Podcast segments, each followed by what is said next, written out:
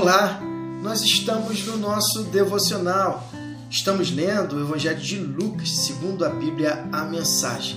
E no nosso último encontro, nós vimos que Jesus, de forma didática, ele envia 72 discípulos e dá a eles orientações para eles vivenciarem a prática do reino de Deus. eles estariam ali sendo é, colocados é, em prática de tudo aquilo que eles haviam aprendido com Jesus é, no momentos relacionais é, com o Mestre. E Lucas prossegue na narrativa, no dia do juízo. Olha só, Lucas 10, versículo 10.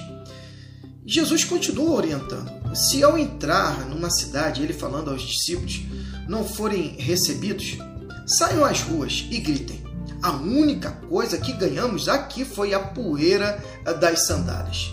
E nós a devolvemos a vocês. Vocês sabiam que o reino de Deus estava eh, bem diante de vocês? Olha que oportunidade. Sodoma, é, que está registrado em Gênesis 19 e que fora destruída, receberá um tratamento melhor no dia do juízo que a cidade que decidi rejeitar é um de vocês, é meus discípulos. Castigo também para Corazim, é castigo para Betside. É, se fosse concedido a Tiro e Sidom, cidades do Velho Testamento que também foram destruídas, metade das oportunidades que vocês, vocês estão é, tendo, elas estariam de joelhos há muito tempo, arrependidas, clamando por misericórdia. Tiro e Sidom serão tratadas com menos rigor que vocês no dia do juízo. E você, Cafarnaum, acha que será promovida ao céu? Pense bem, você está descendo a ladeira é, para o inferno. Quem ouvir vocês está me ouvindo, disse Jesus aos seus discípulos. Quem os rejeitar está me rejeitando e me rejeitar é o mesmo é que rejeitar Deus é que me enviou. Jesus é a manifestação é da justiça de Deus operante. É assim, o amor de Deus ele é manifesto a todos os homens. Jesus é essa manifestação e aqui ele é, traz um alerta a todas aquelas cidades que estavam tendo a oportunidade de receber os os discípulos e a manifestação do reino de Deus a partir da sua própria vida e também dos discípulos.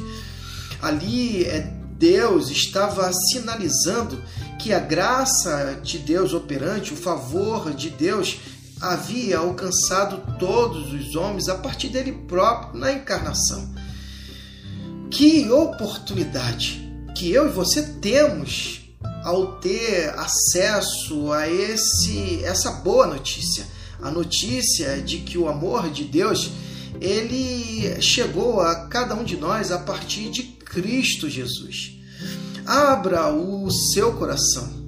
Eu também quero cada dia, a cada momento ter essa convicção, essa fé, essa certeza de que Jesus, ele é Deus encarnado e que essa manifestação foi com um propósito único de me resgatar e de te resgatar e de nos fazer viver numa nova dimensão é, de vida.